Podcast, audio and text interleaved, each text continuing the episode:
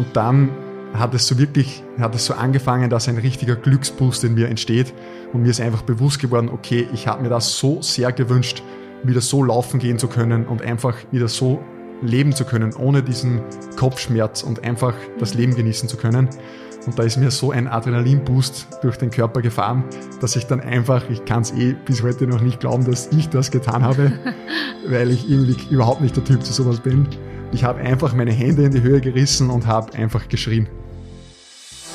Willkommen beim Podcast Bits Bobs Brunch Club, dem Community Podcast.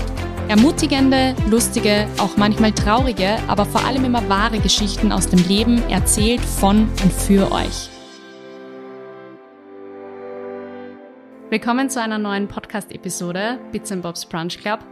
Mir gegenüber sitzt heute Max, mein erster männlicher Gast tatsächlich. Hallo Max erst einmal. Hallo Eva. Der schon was sagen. Ähm, der Max hat eine total spannende Geschichte äh, heute mitgebracht. Er hat mal geschrieben und ähm, ich würde jetzt einfach gleich mal den Ball dir zuwerfen. Ähm, stell dir einfach einmal ganz kurz vor. Wir kennen uns tatsächlich nicht, außer die eine Stunde, die wir jetzt gerade geplaudert haben vor dem Podcast. Also stell dich einfach einmal den Hörer und Hörerinnen vor.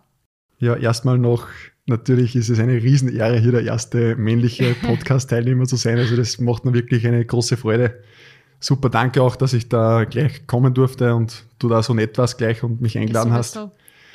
Ja, ich bin eben der Max, bin 27, ähm, wohne schon seit einigen Jahren in Linz und komme ursprünglich aus dem Mühlviertel.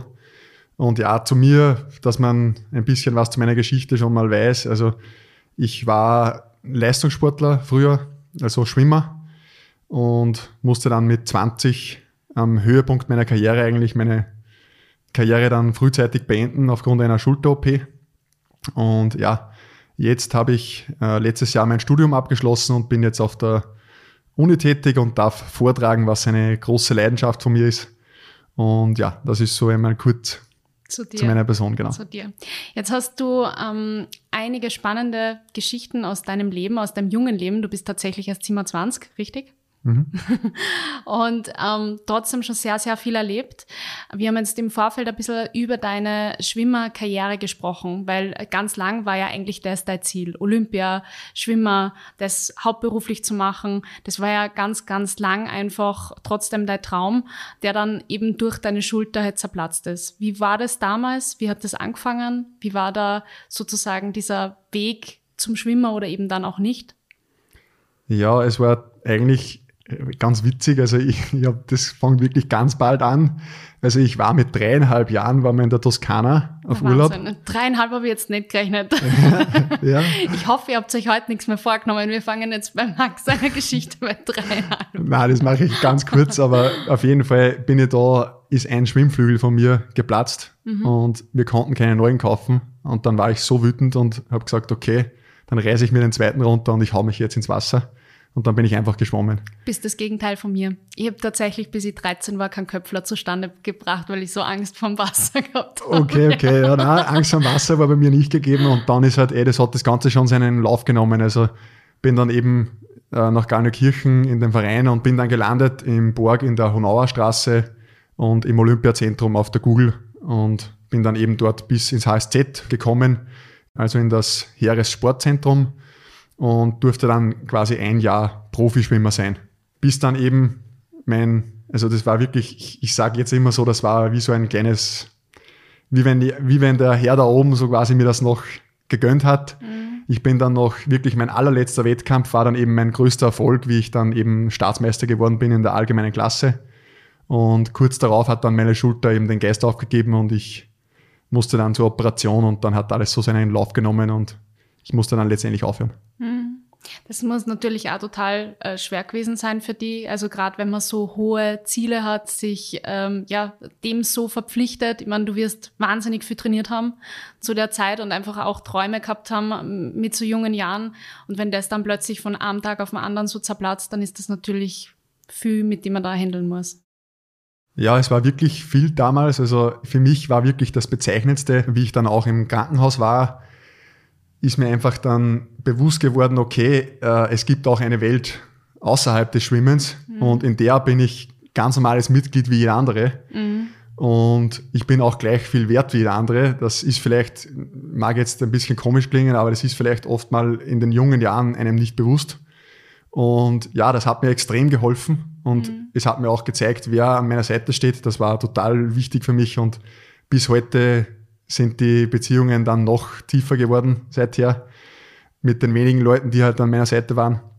Und ja, das waren einfach, ich habe dann einfach gemerkt, okay, es gibt auch ein Leben außerhalb des Leistungssports und das hat mir eigentlich sehr, sehr, ja, das hat mir getaugt und ich hatte einen tollen Sommer und bin viel gereist und ja, es war dann für mich irgendwie gar nicht so schlimm. Wie alt warst du da? 20. 20, okay. Ähm, hat man da dann auch, sagen wir so mal, was wäre wenn Gedanken? Also, dass man das halt einmal so durchspielt? Ja, klar. Also bis heute habe ich das noch ein bisschen, wenn ich zugeben darf. Also immer wenn wieder die ganz großen Schwimmbewerbe anstehen, dann denkt man sich wieder, boah, was wäre gewesen, wenn ich ja. vielleicht noch weiter trainieren hätte dürften. Und ja, es ist halt aber eigentlich immer nur ein kurzer Gedanke. Also ich mhm. bin sehr zufrieden mit dem, wo ich jetzt bin und würde das auch nicht ändern. Das heißt, du traust dem Ganzen jetzt nicht total nach? Na, absolut nicht. Also nur, ich denke nur positiv an meine Schwimmkarriere zurück. Also wirklich kein kein Funken Trauer. Sehr gut, sehr gut. Das heißt, du hast dann einfach weiter studiert, du hast ähm, dich entwickelt, auch beruflich und hast dann Anfang des Jahres ähm, einen sehr, sehr schweren Einschnitt gehabt. Vielleicht magst du das einfach mal ein bisschen umreißen und erzählen. Ja, dieses Jahr war wirklich, also für mich jetzt ist auch irgendwie jetzt wieder der Moment, wo ich jetzt gerade da sitze, ist irgendwie ein bisschen surreal, weil ich vor zwei, drei Monaten noch mit meiner Freundin gesprochen habe und gesagt, wenn es mir wirklich wieder besser geht, dann möchte ich so einen Podcast mal mhm. aufnehmen.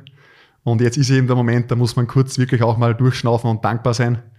Also das Jahr war wirklich sehr intensiv für mich. Losgegangen ist es Ende Jänner. Da hat irgendwie mein Körper angefangen, dass er nicht mehr so rund läuft. Ich habe irgendwie starke Kopfschmerzen bekommen, so Taubheitsgefühle.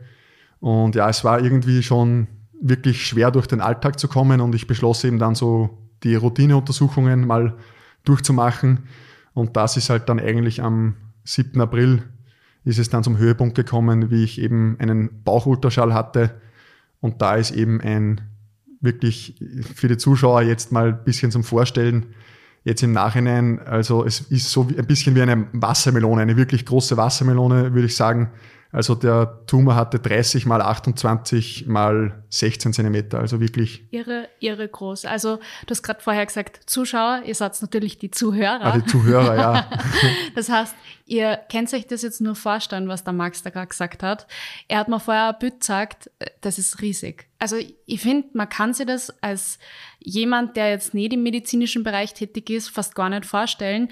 Und die erste ähm, ja, Frage, die mir als Server gekommen ist, wie wir da vorher drüber gesprochen haben, ist, ja, fällt das nicht auf? Ich meine, jetzt müsst ihr euch den Max super riesig vorstellen. Ähm, wie, wie groß bist du? Zwei Meter. Ja, zwei Meter groß und ähm, auch sehr agil und schlank und muskulös. Und da, da, da stellt man sich ja die Frage, sieht man das nicht? Also gerade zur Wassermelone, also das ist ja riesig. Ja, man hat das gesehen, also ganz bestimmt. Jeder, der mich oben ohne gekannt hat, weiß sofort, an welcher Stelle dieses Ding war. Mhm. Es war halt so, es ist langsam mitgewachsen und ich hatte das wirklich schon in den jungen Jahren. Also ich wurde damals schon mit 16 oft mal angeredet wegen meinem Blähbauch. Mhm. Mhm. Und ja, du hast das einfach gehabt. Also das ich war hatte jetzt, das. das es hat nie ein Arzt. Ich wurde von vielen Ärzten betreut und es ist nie jemandem aufgefallen und es hat sich nie jemand was dabei gedacht. Das mit dem Schwimmen haben wir durchaus auch deswegen auch mit erwähnt, weil, äh, wie man sich vorstellen kann, du hast sehr viel deiner sportlichen Zeit auch oben ohne verbracht. im Schwimmbecken. Das heißt, ähm, deswegen ist es eben auch anderen aufgefallen, aber es war jetzt nie irgendwas, was dir selber Sorgen gemacht hätte, oder? Zu irgendeinem Zeitpunkt. Also sage ich mal, bis dahin. Oder Nein, absolut nicht. Also es war irgendwie, keine Ahnung, das war einfach so. Ich, ich bin halt, ich sage mal, bei einem 2-Meter-Mensch ist halt irgendwie eine Ausnahme so ein bisschen. Und dann denkt sich auch jeder, der das sieht, okay, ja, der hat halt einfach so einen großen Brustkorb oder mhm. so einen Bauchumfang, ja, pff, ja. was weiß ich, was ein zwei Meter Mensch wieder aussieht, so in der Art. Also ist halt schwer hier Vergleiche zu ziehen, aber ja, unglaublich, wie, wie groß dieser Tumor dann letztendlich war. Also. Mhm. Du hast das jetzt kurz schon vorweggenommen. Ähm, also dir ist dann gesagt worden, du hast äh, einen Tumor in dir, also ein Gewächs in dir. Wie geht's einem in so einem Moment, wenn man aus dem Nichts äh, dann die Diagnose oder noch nicht Diagnose, du hast ja dann nur gewusst, es ist was in mir, aber was das ist, hat er ja zu dem Zeitpunkt auch keiner sagen können. Ja, in diesem Moment ist man natürlich völlig überfordert. Ähm, mir wurde dann gesagt, eben ich habe gebeten, dass sie mich bitte hier behalten. Also das mhm. wäre für mich unmöglich gewesen, dann wieder ein paar Wochen zu warten auf ein MR oder irgendetwas. Und ich, ich habe dann gesagt, okay, ich muss bitte hier bleiben. Und sie haben gesagt, ja, okay, ähm, du kommst auf die Onkologie. Mhm. Und dann wusste ich sofort, in welche Richtung es geht. Mhm. Und auf der einen Seite war ich natürlich total überfordert und äh, völlig außer mir. Auf der anderen Seite bin ich auch sofort wieder so ein bisschen in den Wettkampfmodus reingekommen. Ich wusste, okay, jetzt zählst, du musst jetzt deine Kräfte sammeln und du musst jetzt stark sein. Und ja, ich bin dann eben eine Stunde später mit 180 Blutdruck auf die Onkologie gekommen. Und einen Tag später war eben dann das alles entscheidende MR angesetzt. Und da wurde Gott sei Dank eben festgestellt, dass keine Metastasen in meinem Körper sind. Mhm. Das war aber noch nicht das Ende der Geschichte. Also am nächsten Tag ging es dann mal darum, ähm, wer überhaupt in der Lage ist, so einen, einen Riesentumor aus, der, aus mir herauszuschneiden. Mhm. Und ich habe dann ein Gespräch gehabt mit dem Chefchirurgen aus dem Krankenhaus und habe ihn halt gefragt, ja, was, was ist jetzt mit mir? Also können Sie mir das überhaupt rausschneiden? Und er hat gesagt, ja, klar, ich kann dir das rausschneiden. Aber die Frage ist natürlich, was ich mitnehmen muss. Mhm. Und ich habe halt dann gefragt, ja, was, was heißt das jetzt mitnehmen? Ja, im Worst Case hat er dann gesagt, muss er mir den ganzen Bauch ausräumen. In dem Moment ist es dann nochmal ganz, also nach der Erleichterung, dass ich keine Metastasen habe, ist es dann nochmal richtig blitzartig in mich mhm. reingeschossen, dass es jetzt nicht heißt, dass das einfach gut rausgehen muss, mhm. das Ding.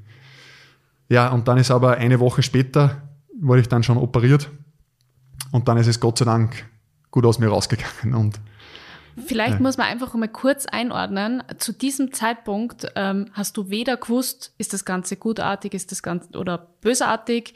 Äh, du hast nicht gewusst, äh, wie komme ich auch körperlich zurück nach einer potenziellen OP. Du hast gewusst, das muss aussehen, weil das ist einfach riesig.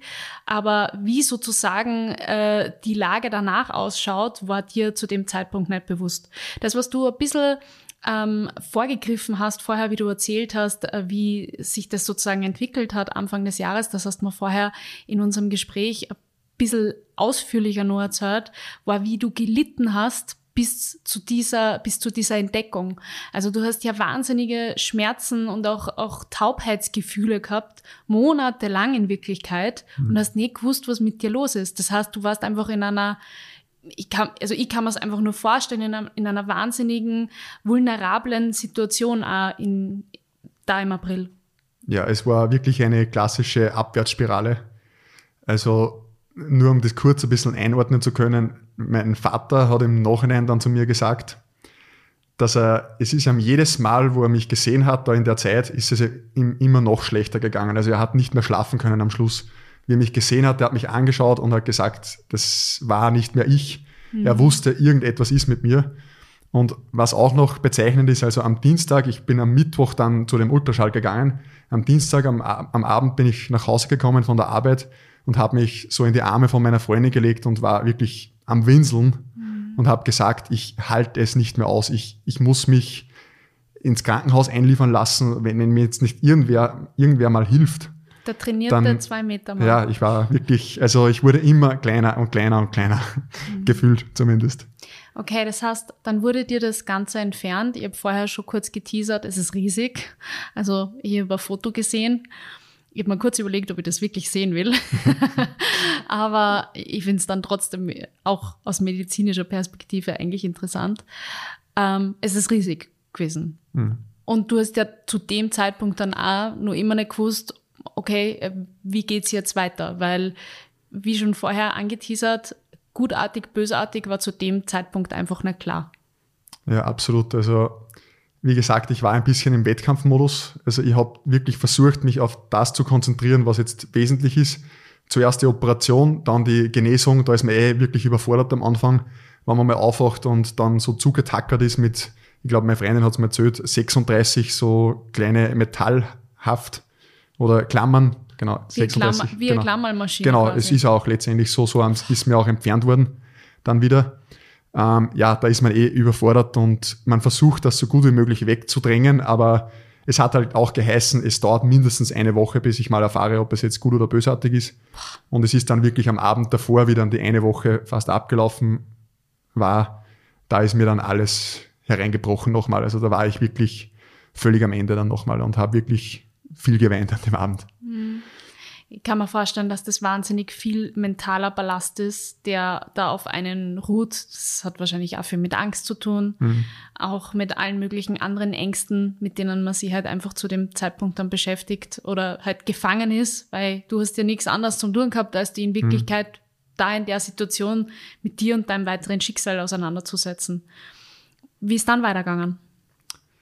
Ja, ich habe dann wirklich, also es war dann ganz interessant, ich habe eben dann, es war der Mittwoch, am Donnerstag hat es dann geheißen, leider gibt es keine Info noch, ob es jetzt gut oder bösartig ist.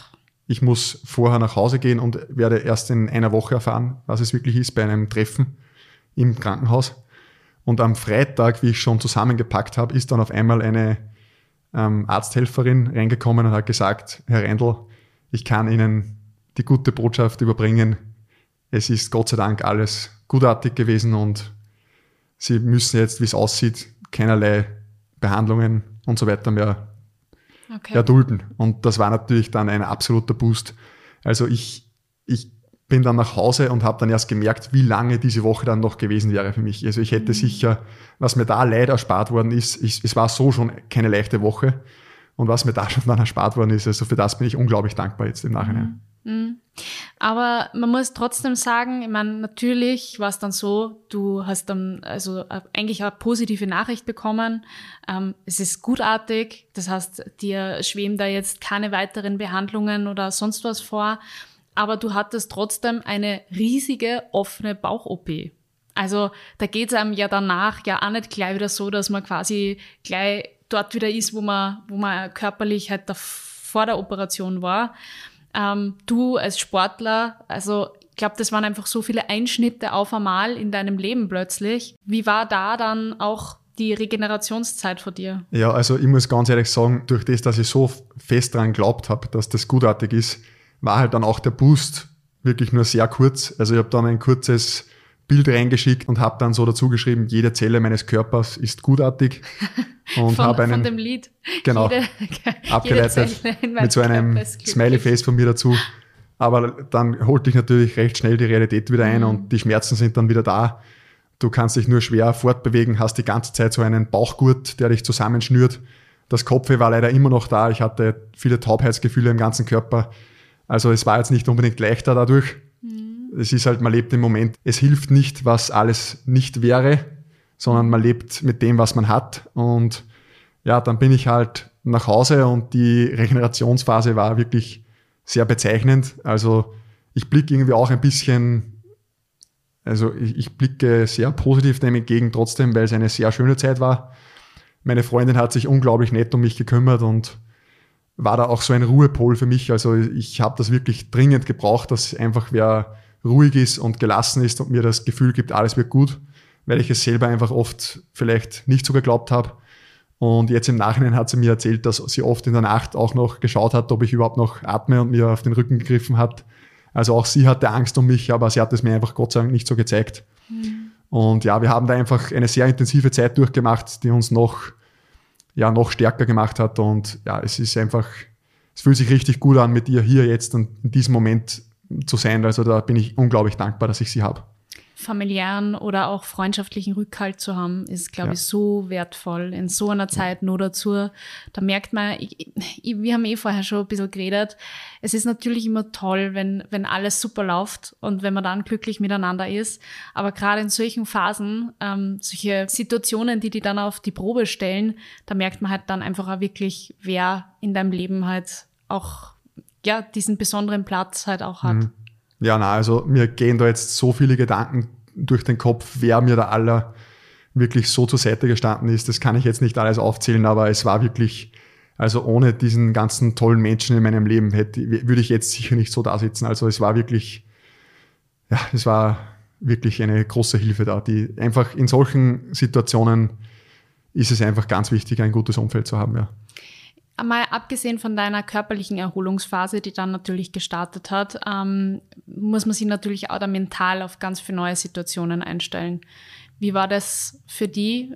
Hast du die leicht auf diese neue Situation einstellen können, dass man dann quasi von, von 100 auf 0 gedrosselt wird? Ja, es ist eben so gewesen, dann man darf ja sechs Wochen lang seine Bauchmuskeln nicht verwenden. Sprich, ich bin sechs Wochen herum vegetiert, so in der Art. Durfte natürlich schon auch spazieren, war gut und auch, also war wichtig empfohlen und wichtig, ja. Ich war sehr viel spazieren. Aber es war halt trotzdem ein sehr eingeschränktes Leben und vor allem mental war es für mich extrem schwierig. Also ich war dann mal bei meinem Kindheitsarzt schon, der mich schon so lange betreut und der hat mich angesehen und mir sofort gesagt, was du jetzt gerade durchmachst, das nennt sich der Siegfried-Komplex. Und das bezeichnet eben, wenn jemand von ganz oben unverwundbar ist mhm. und dann auf den Abgrund fällt. Mhm. Und der ist wirklich harter Aufprall gewesen bei mir. Dann ist es einfach irrsinnig schwierig, wieder Vertrauen zu sich zu finden und auch sagen, okay, ich werde wieder gesund, ich bin gesund, ich, ich darf leben, ich, ja, das waren für mich wirklich so ganz entscheidende Dinge, die ich jetzt nicht als selbstverständlich angesehen habe, dass ich wieder gesund werde und so weiter. Also ich habe dann wirklich ab diesem Gespräch versucht, dass ich wirklich aktiv dazu beitrage, dass ich positiv, ich bin immer positiv, aber dass ich einfach versuche, wieder Vertrauen zu mir zu finden. Das war für mich enorm schwierig, aber ist mir, glaube ich, ganz gut gelungen jetzt im Nachhinein. Jetzt kann der Siegfried für diesen Komplex nichts. Ähm, aber ich kann da das durchaus nachempfinden. Ich glaube, manchmal haben wir halt, also besonders wenn viele Dinge sehr gut laufen, dann hat man ja auch oft einfach diese Angst, diese total unbegründete Angst, boah, jetzt muss fast was passieren, weil es läuft so gut. Warum läuft in meinem Leben gerade alles so mhm. gut? Und auch dieses Vertrauen dann einfach wieder zu bekommen, so, ja, und das darf es. Also, mein Leben ist super mhm. und ich brauche mir keine Sorgen machen, bis sozusagen ein Grund entsteht, warum ich mir Sorgen machen muss, weil wenn ich immer nur mit Sorgen durchs Leben gehe, dann kann ich es gar nicht so genießen. Und dann ist das fast so ein bisschen self-fulfilling prophecy-mäßig. Mhm. Und das ist auch nicht gesund, wie wir wissen. Aber ja, mentale Stärke, das baut man ja auch nicht von heute auf morgen auf. Also das ist ja, du, du bist ja positiv, das merkt man auch in deinen Erzählungen. Aber ich kann mir vorstellen, dass da auch die ein oder andere ähm, ja, schwierige Situation für die ergeben hat, wo man dann einfach echt diesen mentalen Schweinehund da ziemlich zusammenreißen muss, dass man das trotzdem gut und positiv übersteht. Ja, die, die schwierigen Situationen, die sind nach wie vor oft, also ich hatte eigentlich eine ziemlich coole Woche und durfte einige Vorträge machen, die ganz gut gelaufen sind. Und ja, ich nehme mir halt jetzt immer vor, auch wirklich mal Auszeiten zu nehmen und das sieht halt dann so aus, dass ich mal wirklich alleine spazieren gehe und wirklich auch nachdenke. Und auch diese Woche ist es wieder so gewesen, dass mir dann wieder mal die Tränen gekommen sind, wie ich, wie mir einfach bewusst wurde, dass das auch alles ganz anders ausgehen hätte können. Es war nicht selbstverständlich, dass dieser Tumor so zu entfernen ist. Mhm. Also es hätte auch sein können, dass mir da andere Organe jetzt fehlen und so weiter. Also ja, man muss einfach, denke ich, versuchen mit den positiven Dingen äh, nach vorne zu schauen und einfach, ja, das ist mir, glaube ich, ganz gut gelungen, jetzt eben mit der, jetzt auf das Thema mentale Stärke zu sprechen. Mhm.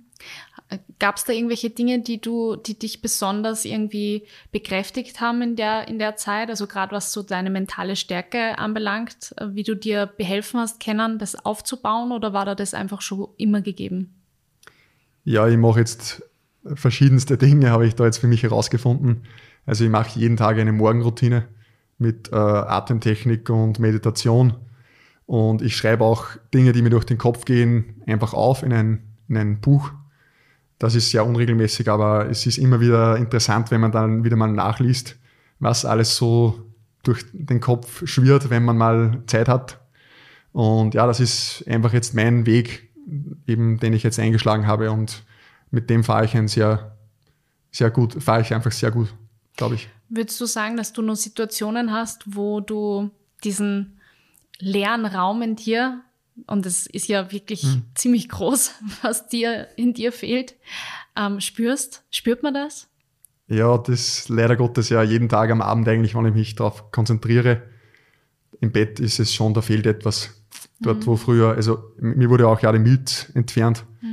Äh, dort, wo früher eben meine Milz war oder eben ja auch dieser Tumor, da ist jetzt irgendwie ein kleiner Leerraum. So mhm. kommt es mir zumindest vor. Ich spüre es halt, dass mhm. da was fehlt. Und wie geht's dir jetzt, sage ich mal, mit deinem äh, sportlichen Dasein? Ich meine, man braucht dich nur einmal anschauen und man weiß, du bist ein sehr sportlicher Mensch. Und ich kann mir vorstellen, äh, da wieder zurückzukommen, ist wahrscheinlich auch extrem. Hat's da irgendwie vielleicht, keine Ahnung, in den letzten Monaten irgendwas geben, einen glücklichen Moment oder so, wo du die dran erinnerst, dass du halt wieder ein bisschen diesen sportlichen, das Sportliche zurückgekriegt hast, so blöd mhm. das jetzt klingt? Ja, da gibt es sicher den einen Moment, den ich vielleicht früher hätte ich das wahrscheinlich nicht erzählt.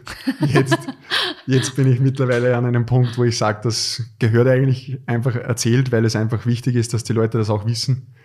Ähm, natürlich hatte ich einige Wehwehchen und so weiter. Es war immer, ist auch bis jetzt nicht jeder Tag gleich, aber grundsätzlich ist alles sehr gut verlaufen und ich kann jetzt auch wieder eigentlich jeden Sport machen. Und da gab es diesen einen Tag, der war, ich schätze, circa vor einem Monat. Und da hatten wir ein ziemlich ähm, nettes Frühstück gemeinsam, ich mit meiner Freundin, und hatten uns gut unterhalten. Und dann bin ich gleich danach laufen gegangen. Und ich bin am Anfang weggelaufen und es war irgendwie ein bisschen zäh noch und ich hatte leichte, äh, leichte Schmerzen im Bauch. Es war jetzt nicht so ein perfektes Weglaufen. Und dann sind irgendwie meine Gedanken, ich war schon eigentlich gut drauf, einfach durch das Frühstück und die netten Gespräche. Und dann hat es so wirklich, hat es so angefangen, dass ein richtiger Glücksboost in mir entsteht. Und mir ist einfach bewusst geworden, okay, ich habe mir das so sehr gewünscht, wieder so laufen gehen zu können und einfach wieder so leben zu können, ohne diesen Kopfschmerz und einfach das mhm. Leben genießen zu können. Und da ist mir so ein Adrenalinboost durch den Körper gefahren, dass ich dann einfach, ich kann es eh bis heute noch nicht glauben, dass ich das getan habe, weil ich irgendwie überhaupt nicht der Typ zu sowas bin. Ich habe einfach meine Hände in die Höhe gerissen und habe einfach geschrien. Richtig laut, so laut ich konnte. Wo und es hat gut getan. Wo bist du da Ja, gelaufen? es hat, glaube ich, keiner gehört. Okay. Also ich war wirklich in den Wäldern unterwegs, aber okay. vielleicht hat es auch jemand gehört. Ich weiß es nicht. Muss man eh, manchmal muss man solche ähm, ja, Endorphine, die dann ja. durch den Körper fließen, ähm, ja, auch freien Lauf lassen ja, extrem bemerkenswert, auch wie mental stark du jetzt da vor mir sitzt. Wir haben uns ja im Vorfeld schon ein bisschen unterhalten und du legst großen, großen Wert auf, auf ja, das Mentale, dass man auch hier mhm. sozusagen, also zu, zu einem gesunden Menschen gehört einfach mehr, als dass man sich nur bewegt und auch gut ernährt, ähm, sondern einfach auch, dass man mental gesund ist. Absolut, also das ich bin der festen Überzeugung, dass eben genau diese mentale Komponente mich eben da jetzt so gesunden hat lassen. Also ich, ich kann mir das, ja, ich, ich, ich bin mir ganz, ganz sicher, dass das jetzt der, der Grund ist, warum ich so wieder da sitze. Und vielleicht auch jetzt äh, zu der, äh, im Anschluss an die Geschichte, die ich gerade erzählt habe. Für mich ist das so bezeichnend. Ich habe das auch jetzt im Nachhinein nochmal Revue passieren lassen. Ich könnte auch an so einem Tag einfach weglaufen und sagen, okay, es zwickt alles, ich fühle mich nicht gut, ich habe das durchmachen müssen. Vor einem Jahr war ich viel besser drauf, bin viel schneller gelaufen. Ich bin einfach jetzt, da, da kannst du auch sehr negativ denken über solche Momente. Bei mir war es aber genau und andersrum. Ich war so glücklich und positiv eingestellt. Und das ist einfach nur, wie man den Moment erlebt. Also ich, ich nenne es halt ein bisschen die Kraft der Gedanken. Mhm. Man kann es trotzdem auch, auch wenn es manchmal schwer ist, im Alltag schaffen, dass man gewisse Momente einfach mit anderen Augen sieht und dann einfach auch das Positive sieht und nicht das Negative. Mhm. Also das ist, finde ich. Das berühmte Glas, halb voll, halb leer. Genau, oder genau. Medaille. Ja. Unbedingt. Welche ja. Seite sieht man? Ja, total alles. Ähm, ja, ich bin selber auch ein sehr positiver Mensch und, und äh, kann es sehr gut nachvollziehen, was du sagst. Aber ich glaube trotzdem, dass man, gerade wenn man dir so zuhört, kann man voll verstehen, wenn man auch zwischenzeitlich ja, Angst hat, weil du so oft so in so einer Schwebe irgendwie gehängt bist, auch nicht gewusst hast, in welche Richtung es geht und dass man dann immer positiv bleibt, das ist vollkommen verständlich, dass das halt einfach nicht geht. aber du hast halt einfach auch gezeigt, dass man mit positiven Gedanken das auch ein bisschen lenken kann. Kennst du The Secret? Sagt er das was? Ja, habe ich mal gelesen, aber es ist schon lang aus. Ich, aber ich ja. liebe das. Hin und ja. wieder, ich habe sicher schon drei, vier Mal auf Audible gehört. Mhm. Ist sehr gut. Kann ja allen Hörer und Hörerinnen empfehlen. Absolut, ja. Hey Max, äh, es hat mich total gefreut. Ich stelle am Ende der Podcast-Episode immer allen, also das mache ich eigentlich erst seit letzter Woche, aber du bist jetzt quasi der zweite Gast, mhm. dem ich diese Frage stelle. Und zwar, ähm, was war in deinem Leben bisher dein größtes Learning? Ja, also das größte Learning war, wenn ich jetzt auf mein Leben zurückblicke, ganz bestimmt, dass der, der Körper ein unglaubliches Wunder ist. Also das spiegelt sich für mich in in zwei Sachen wieder. Einerseits ist es unglaublich, was man leisten kann, wenn man nur hart dafür trainiert und wenn man ständig versucht, besser zu werden. Also jetzt ist es oft so, wenn ich schwimmen gehe und mir die Zeiten von früher durch den Kopf gehen lasse, denke ich mir, wie kann man so durchs Wasser gleiten? Also das war einfach, ist irgendwie schon auch beeindruckend, was ein Körper leisten kann.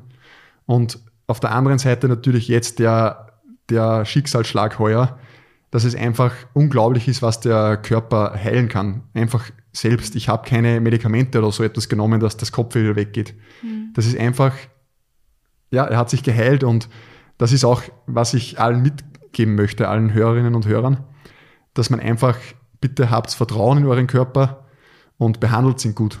Mhm. Weil dann wird er euch das alles zurückgeben. Und ich habe vor kurzem ein sehr gutes Buch gelesen, da ist, da möchte ich jetzt noch ein Zitat dazu sagen.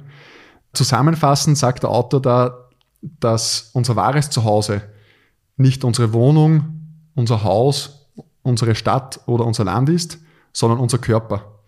Weil er ist das Einzige, worin wir unsere Seele und unsere Gedanken jemals leben werden. Mhm. Und das finde ich in Wahrheit, das ist das beste, das ist der beste Schlusssatz jetzt für diesen Podcast, weil Stimmt genau nach dem, richtet euch nach, richtet euch nach dem und ja, schaut auf euch. Weißt du, wie das Buch Kassen hat? Das ist aus ähm, Fit ohne Geräte. Das ist also jetzt nicht wirklich so ein philosophisches Buch, sondern da geht es eher um das, wie man ohne Geräte halt trainieren kann. Aber da schreibt auch sehr viel eben der Autor darüber, wie, wie man eben, Mentale wie wichtig, Fitness genau, genau, wie wichtig einfach der Körper ist und wie, die Gesundheit ja ist ein schöner Schlusssatz, ähm, dass man Vertrauen in seinen eigenen Körper hat. Und du hast so recht, weil das ist tatsächlich unser einziges Zuhause, das wir wirklich für immer beleben werden. Und somit bedanke ich mich ganz herzlich. Danke, Max, dass du der erste männliche Gast heute warst. Und danke, dass du deine Geschichte mit uns und also mir und den Hörern und Hörerinnen geteilt hast. Ähm, ja, wie immer gilt, äh, folgt dem Podcast gern auf eurer beliebigen Podcast-Plattform oder kommentiert oder teilt es, sagt es Freunden weiter. Ich freue mich natürlich immer total über Engagement und sonst bleibt mir nichts anderes über, als zu sagen, bis zum nächsten Mal. Danke fürs Zuhören und danke dir, Max. Vielen Dank, Eva, es war wirklich sehr nett. Sehr cool. Dieser Podcast wurde produziert von WePoddit.